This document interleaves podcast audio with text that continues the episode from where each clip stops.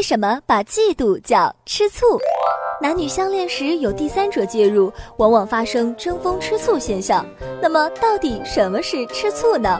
据说这个典故出自唐朝的宫廷里，唐太宗为了笼络人心，要为当朝宰相房玄龄纳妾。大臣之妻出于嫉妒，横加干涉，就是不让。太宗无奈，只好令大臣之妻在喝毒酒和纳小妾之中选择其一。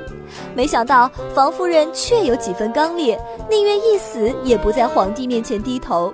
于是端起那杯毒酒一饮而尽。当房夫人含泪喝完后，才发现这杯中不是毒酒，而是带有甜酸香味的浓醋。从此，人们便把嫉妒和吃醋融合起来，吃醋变成了嫉妒的比鱼。